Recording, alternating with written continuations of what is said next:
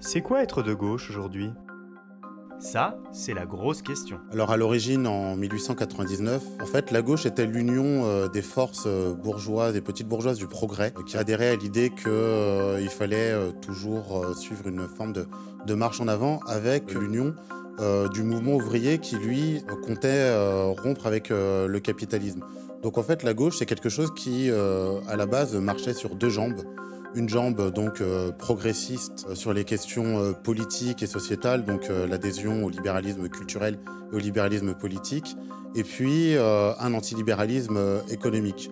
Depuis 1981, c'est un peu plus compliqué, puisque la gauche de gouvernement qui est devenue majoritaire s'est ralliée au capitalisme par le biais de la question européenne et par le biais de la mondialisation.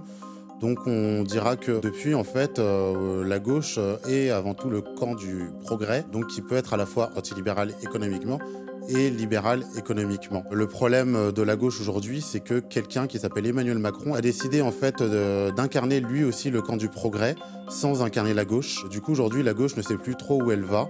Est-ce qu'elle doit s'opposer aux conservateurs? Est-ce qu'elle doit s'opposer aux nationalistes? Ou au, centre. C'est pour ça que des gens comme moi appelons à une refondation de la gauche sur euh, les questions euh, sociales et écologiques, donc euh, à une gauche à la fois populaire, à une gauche anticapitaliste et à une gauche antiproductiviste et décroissante.